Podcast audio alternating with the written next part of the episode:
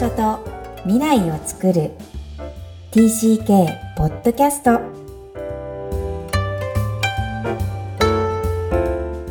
皆さんこんにちは。TCK ホームインタビューの時間です。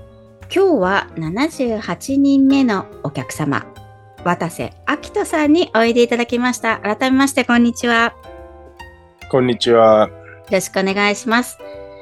はい。このポッドキャスト、幼少期、児童期、思春期を海外で過ごされたお客様をお招きして、ご自身の TCK ストーリーを語っていただいております。では、秋人さん、今、メキシコからつなげていただいてますね。ぜひ、簡単に自己紹介よりお願いいたします。はい。えっと、私、秋人と申します。えっと、1975年生まれでございまして、で、本当に、えー、98年に入社しまして、で、えっと、まあ、25年働いておりますけど、えー、駐在で言いますと、アメリカ、えー、ナイジェリア、そして、そうだね。に、えー、来ております。3カ国目でございます。はい。簡単です。簡単です。そして、趣味はバイクでしたっけ？そうですね。まあ、趣味はたくさんあって、バイク、だったり、まあトライアスロンやっていたり、で、まあメキシコに来てからゴルフを始めてみたりとか、あの、いろいろ体を動かすのがまあ好きですけど、いろんなことをやってます。はい、ありがとうございます。実は私のホンダの同期でいらして、かつずーっとホンダであの働かれてて、さっさと辞めちゃった私にとってはむちゃむちゃ尊敬してるんですけど、しかも 3カ国目、あ、3、私も駐在したかったのにできなかった人生。だけど3カ国目行ってどうですか？やっぱ国が違うと全然違うもんですか？そうですね。国が違うと全然違いますし、まあ、やっぱり自分自身は海外にまあ、暮らすこと、で、やっぱり海外で働くこと、で、まあ、働くっていうのは当然海外のお客さんと関わることがすごい好きなんで、あの、合ってるなと思います。わ、かりました。その海外で働くこと、海外のお客さんと、えー、一緒にコミュニケーションすることが合ってるのが TCK ストーリーに影響されているのか、ぜひお聞きしていきたいと思います。では、アキトさんの TCK ストーリー、アメリカ、ニューヨーク生まれからスタートです。ぜひそのあたりから教えてください。はい。えっと、まあ、アメリカで生まれまして、えっと、10歳まで、まあ、住んでました。で、まあ、生まれてからの記憶もちろんないんですけど、あの、ずっと10年いたんで、で、弟が2人、あ、弟が2個下でいるんですけど、もう10歳までは完全に、その、まあ、最初学校行ってた頃は英語が喋れなくて、隅、隅の方で一人でおとなしく座ってたみたいなんですけど、あとまあ、そうはね、若いんで言葉を学び、で実際頃の頃はもう弟もそうでしたけど、完全にもうアメリカ人。で、だから日本に戻ってきた時は、その名古屋だったんですけども、話す時も頭の中も全部英語、夢も英語、弟と話す英語。だからまあ本当の完璧なアメリカ人みたいな感じで、あの、10歳の時は日本に戻ったっていう感じですね。なるほど。じゃあ10、10年ずっとアメリカだと、その頃日本に戻るって分かってましたか？いや、えっと、分からなくて、ある日突然親に言われて、で、当然、え、なんでっていうふうに言われて、で、そもそもどこ住むのとか言って、名古屋っても名古屋なんかどこだか知らないし、うん、で、どんな家に住むのって言って、で、マンションって言われて、で、面白かったのは、うん、マンションって、えー、日本語だと普通のね、その、アパートみたいなところマンションって言うけど、英語のマンションっていうのは、いわゆる大豪邸。確かに。はい。弟と二人でいいよ、喜んで、やったマンション住めるぜ我々、え、そんな金持ちだったんだっけって、で、横行くよく後でしたマンションっちゃい、なんだ、パートがつまんねえのっていうような、まあ、エピソードがあったぐらい、まあ、逆に言うとそれだけもう頭の中は、ね、アメリカン・イングリッシュで、だったみたいな、そんな感じでした。それ面白いですね。親子間で齟齬があるわけでしょ？お父さん日本語で喋ってるのに、息子は英語として受けてるみたいな。家族内コミュニケーションがかなりやばいっていう面白いエピソードですが。はい。えー、じゃあ、悲しいとかはないんですか？そこ離れる。もうだって10年ってもう自分の土地じゃないですか。いや、やっぱり、あの、寂しかったですよね。あの、うん自分の友達と離れるっていうのは、まあ、それはね、誰でもそういうの、転校みたいなのってそうだとは思うんですけど、やっぱり寂しいなっていう感じで、あの、離れましたね、最初の時も。さあ、今さっきお話しいただいた名古屋に帰、えー、初めて学校に行かれて、えー、何も喋れなかった。どんな印象です？どうでしたかねあの、でもまあ名古屋の、まあ、テンパックっていうところで、当然自分みたいな帰国生みたいのはいない状況だったんで、あの、まあ珍しすぎたっていう部分と、あといた人たちがね、やっぱ優しくて、あの、温かく受け入れてくれた部分はある。だから自分自身そんな変な苦労はしてなかったし、まあ楽しい思い出しか今振り返るとなかったかなっていう。うんまあ、例えばだから当時礼儀作法なんか当然何も知らないし、子供だけど、その学校の 先生がね、その壇上にいて、先生に話しに行くときに、壇上に今度こうやって肘をこうやってついて喋ってたみたいな。で、それは別に、今からすと、お前何様だよみたいなのはあるけど、でもその時のそういうものも全然、あの、温かく受け入れてくれて、怒られることもなかったし、そう。で、そう。今、面白いのはね、あの、僕の小学校、確か4年生の先生が、あの、有名人、植木仁の、えっと、確かお兄さんだったんですよね。へえ。へえ、それがテンパックの先生なの。はいはいはい。だからまあね、全然違う人生はいいんだけど、でも本当にね、温厚ない人で、だから、あの、どんな時でも、どんな状況でも、なんか、笑顔でね、受け入れてくれるみたいな、あの、まあ、そういう先生だったし、まあ、そういうのもあって、非常に、あの、自分の日本への生活は、ギャップは多分相当あったんでしょうけど、結果的には楽しく、あの、スーッと入っていって、で、まあ2年間なんですけど、本当にもうその2年間はあっという間になんか終わってしまったって感じでしたね。うん。とっても素敵な話ですね。だって結果的に印象に残ることっていうのが結局その体験になってる、刷り込まれてるわけだから、スーッと入っていったっていうのはすごい印象的な言葉だな。つまり、あんまり圧力とストラグルっていうか、まあ、葛藤で悩むってわけではないんだってことですよね。うん、うん、まあね。当時あったのかもしれないですけども、振り返って戻っての、頭の中からその記憶に残ってるのはそういうところなんで、そうかなと。わかりました。なぜここをターゲットにしたかって、まず日本が2年しかない、この18ぐらいまでの間で。えー、っていうことで、ちょっとクローズアップしたんですが、実は、そのまた12歳から、小6からアメリカに行かれるんですね。これはどんな気持ちでしたか？ここはだどうなんですかね。戻るって言われた時には、多分複雑な心境で、日本を楽しむようになっていたから、また友達と離れるのっていう部分と、で、またまあ久々にアメリカに行くんだっていう、まあ多分部分もあって、まあその時だから複雑な環境、あ、心境でいたんだなと思います。うんで、やっぱりどっぷり名古屋に定着できてた少年が、まあ、英語は多分心配なかったとは思うんですけど、アメリカに行きました。いかがでしたか？うん、びっくりするぐらい2年間でまあ自分が変わってたのに自分で驚きましたね。うん、どう変わってた？うん。親がまあその気を使って、同じ友達とね、一緒に入れるようにってことで、同じエリアに戻ったけど、もう付き合う友達が全然変わっちゃったっていうのが多分一番大きな分かりやすい違いで、とまあ、もともとね、積極的な性格もあって、はい、最初にアメリカにいた頃、いわゆるその、まあ、悪ガキ軍団と一緒にいて、とにかくまあ、元気でうるさいみたいな。うん、で、2回目戻った時は、なんか気づいたら、周りにいるのは、その、いわゆる優等生。別に頭いいとかじゃなくて、いわゆる地味キャラな人たちばっかりで、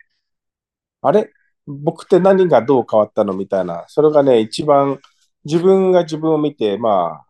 驚きというか、びっくりするところでしたね。それはショックなの？それとも、あ、そんなもんかなっていう感じなんですか？それまで両方でしたね。なんか、あの、ショックって言えばショックでしたし、あ、人間ってこんなに変わっちゃうんだ、みたいな部分を冷静に見てるところもありましたし、両方でしたね。やっぱりね、ちっちゃい頃って、イケイケどんどんの多分、ガキ大将的な方がかっこいいと思ってるところがあるから、あれなんで俺このグループにいないのっていう、まあ一部ね、ショックな部分と、で、それをもう少しその離れたところから見て、あれ2年間で全然変わっちゃったんだ、僕は。うーん、みたいな、多分両方あったと思いますね。うん。じゃあその違和感が、それがどんどん薄れていくんですか？それともどんな感じに変遷、その後されるんですか？ああ、面白いですね。あの、その頃だから一番自分という当時どういう言葉で自分の頭の中で整理していたか覚えてないですけど、やっぱりね、それをすごい意識して考えましたね。だから、あの、ね、若いなりにも、すごい自分とは何ぞやみたいな。そんなことをね、すごい意識やっぱりしましたよね。その、英語もそうだし、仲間もそうだし、で、そんなの全部、まあ、含めて、自分ってじゃあどんな人間なんだっけ？誰だお前は？みたいなことをすごいやっぱり若くして、そういう環境の変化があったことによって、まあ意識させてもらえる機会だったなって振り返ると思います。うん。私多分、あの、逆に日本でそれをやってたんだと思うんですけど、それを一緒に考えてくれる仲間がいなかったり、なんか、うんうん。そこに対するすごい寂しさを感じてたんですね。そういうのはありませんでしたか？寂しさはなかったですね。なら性格なのかもしれないですけど、結局、自分と同じね、環境にいる人はいないわけで、まあ、強いて言えば弟。でも弟は僕の中でいじめる対象でしかなかったんで、あの、ちっちゃい頃は、今はめちゃくちゃ仲いいですけどね。いいね。今めちゃくちゃ仲いいけど、その頃は弟見ればね、親がいない限りぶん殴ってたみたいな、そんな感じだ だったんで、もちろん弟とね、その、俺たちみたいなのはなかったし、あの、だから誰かにね、相談してっていうのもなかったし、それは、僕の中から、うん、寂しさではなく、なんかその、自分っていう人間を考える、あの、意識する、うん、そういうものだったんで、でそれが、まあ、それに対してね、その、それが一人だから寂しいとか、なんでこういう環境なんだとかっていうよりは、その置かれてる環境の中で、まあ、自分ってこういう人間なのかなっていうことを多分、うん、考えたり意識したりしてたんだと思ってます。うん、素敵な話をありがとうございます。自分の世界が自分の中にあるってことですね。言語化してないけど、あの、思春期なりに、えー、感じているものがいっぱいあるんだ。この番組結構、あの、帰国生を今育ててる親御さんにも聞いていただいてて、それが見えないものだから子供を通じて、えー、こういうふうに出ていただける方々の思春期だったり、幼少期だったりに感じてたことを、あの、感じてほしいなっていうふうに私も思っています。はい。じゃあ、なんかこう、内面的には試作しながらも、外に英語圏では、つまりアメリカではフィットしていけるように変わっていったと思うんですが、3年、ここは3年ですか ?3 年ですよね。うん。はい。えー、2回目そうですね。2回目ですね。3年、うん、はい。3年です。えー、どんな印象の3年ですか？どうでしたかね？3年。あの、たまたま3年間とも、実は違う学校行って、そう見ると毎年仲間が変わって。大変だ。そう。で、1年目はその同じ仲間が行っていた学校にいて、そのアメリカの学校ともしたけど、7、8、9の学校と6、7、8っていう、その学年の 切り方が違ったりして、で、いずれにしろ最初の1年目は7、8、9のその3年間の7年生。えっと、2年目は6、7、8の8年生として行っていきなしその中学を卒業して、で、9年生は、えっと、国連国際学校っていう学校に行きまして、で、それはまだだから親は当時多分残るだろうと思っていたんで、大学受験で日本に帰れるように、いわゆるそのバックグラウンドとして、その当時だインターナショナルバカロリアっうん。てはい。ね、あの、うん。を取っとくと、その日本の大学受験がまあしやすいということで、それを取れるまあ学校ってことで、まあニューヨークにいたんですけど、ニューヨークにあるその国連国際学校みみたいなところにいたんで、毎年その学校の友達がまあ変わるみたいな。で、まあそれ自体は違和感全然なかったんですけど、その3年間だからまあどうでしたって言われると、3年間常になんかもう変わり続けてる。で、その環境がまあ変化し続ける中で3年間終わったっていう記憶がまあ強いですかね。あの、いろんなね、友達はできてたし楽しかったし、うんでもまあ常に変わってるっていう3年間だった記憶です。なるほど。これこそ TCK の特徴そのまんまの、常に周りが移動するっていう感覚なんですが、じゃあ自分もその後3年後移動します。えー、これ、実は一人で単身日本に戻られると聞いてますが、どんな経緯なんでしょうか？そうですね。その、戻るときに、うちの親父が、えっと、まあ、イタリアに行って、新しく、まあ、その仕事を始めるみたいな、まあ、会社の中で新しく会社を作らせてもらうみたいな感じだったんで、えっと、まあ、自分自身はいくつかの選択肢があったんですけど、うんえっと、今でも鮮明に覚えてるのは、僕、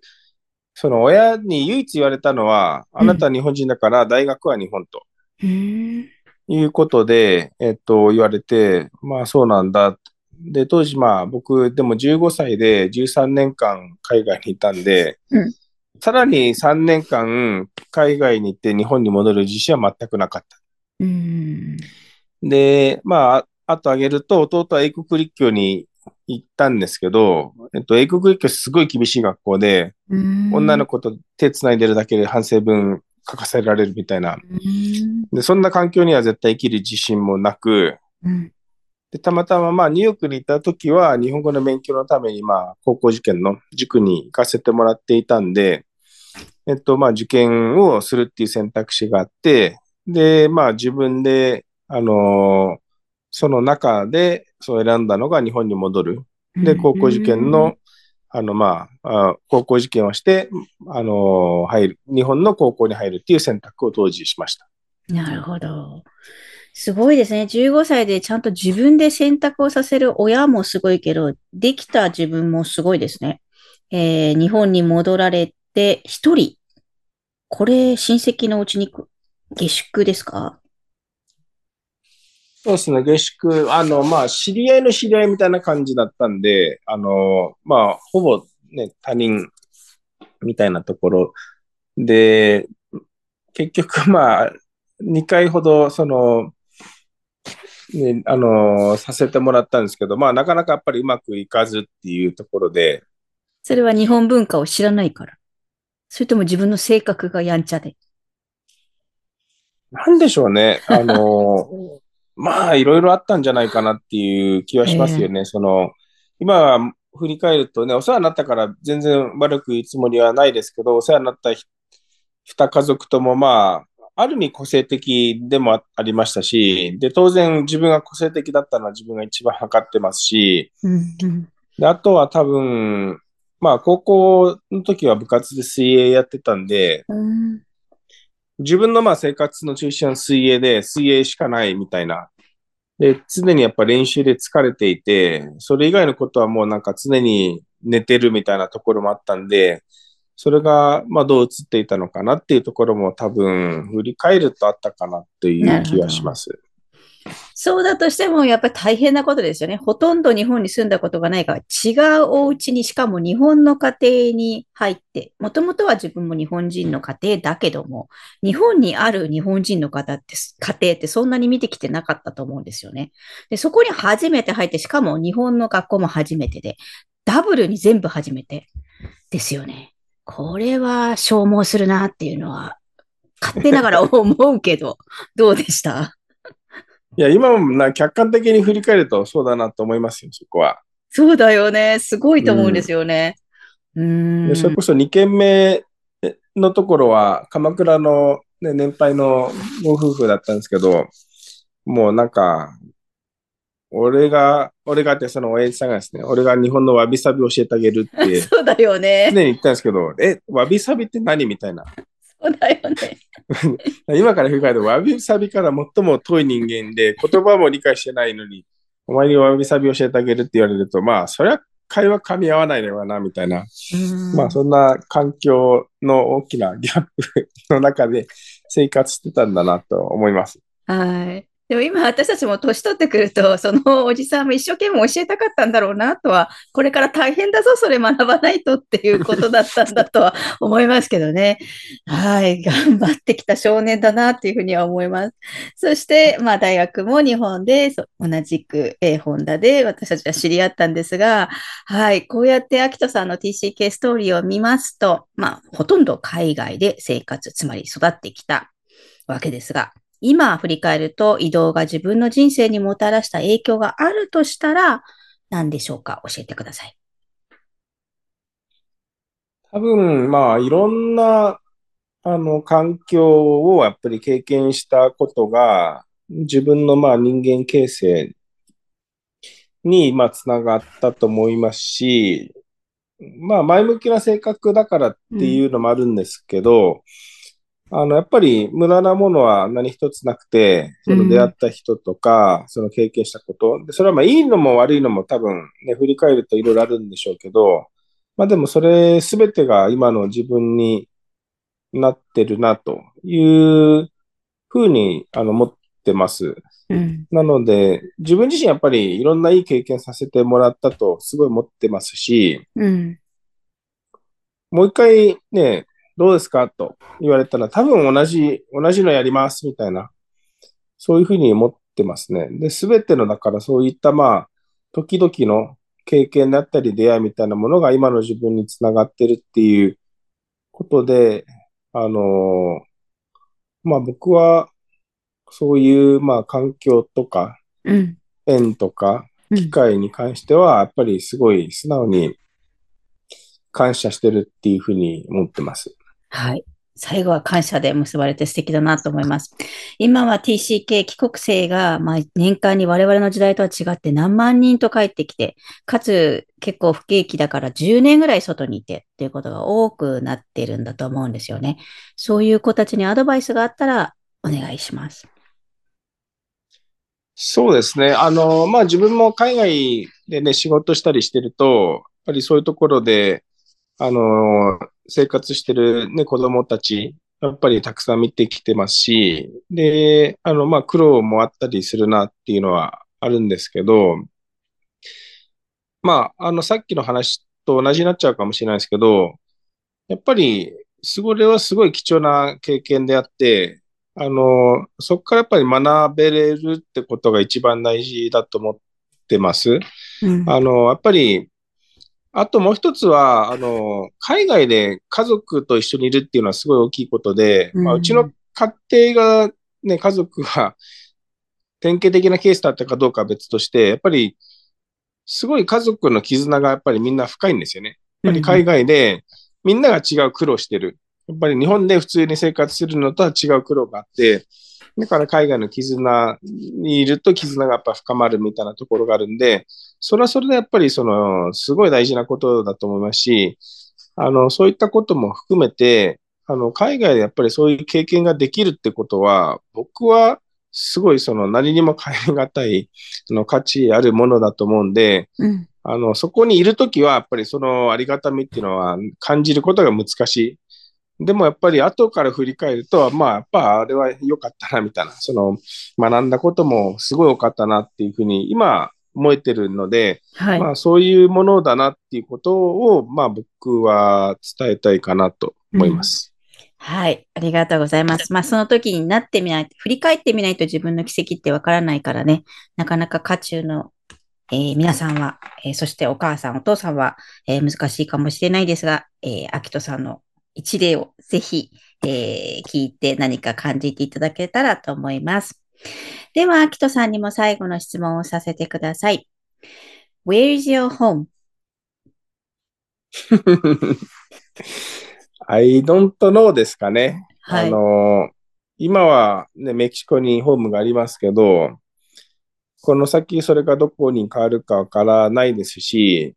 まあ、最後は絶対日本だと思ってますけど、でもそれこそ知らない世界はたくさんまだまだあって、いろいろ知りたいなと思ってるんで、自分が、まあ、それこそ何歳まで働くかわからないですけど、あのー、会社を卒業したら、日本も旅したいですし、世界も旅したいですし、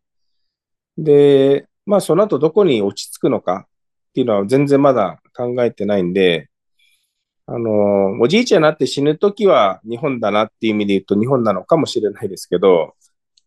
でも、どこなのって言われると、どこでもいい気は、僕は今してます。うん。いいですね。最後は日本と言っときながら、どこでもいいかもしれない。この流動的な感じが、渡瀬くんっぽいって感じですが、とっても素敵でした。ありがとうございます。はい。では、もうすぐ日本に帰国されるんですよね、メキシコから。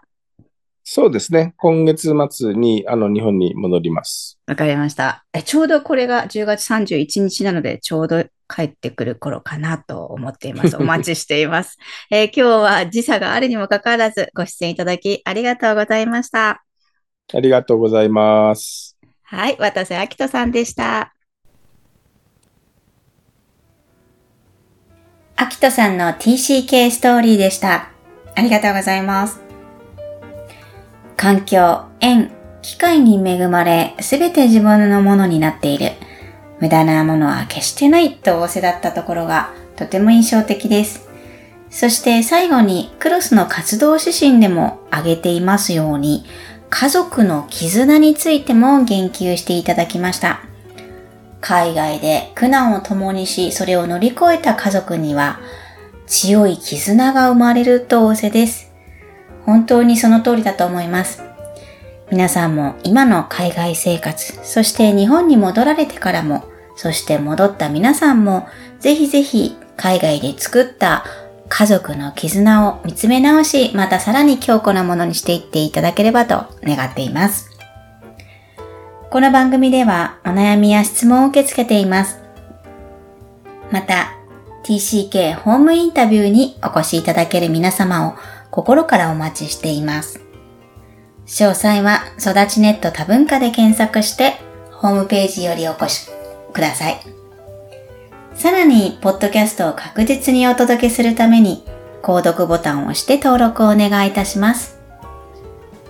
今日も TCK の気持ちにありがとう。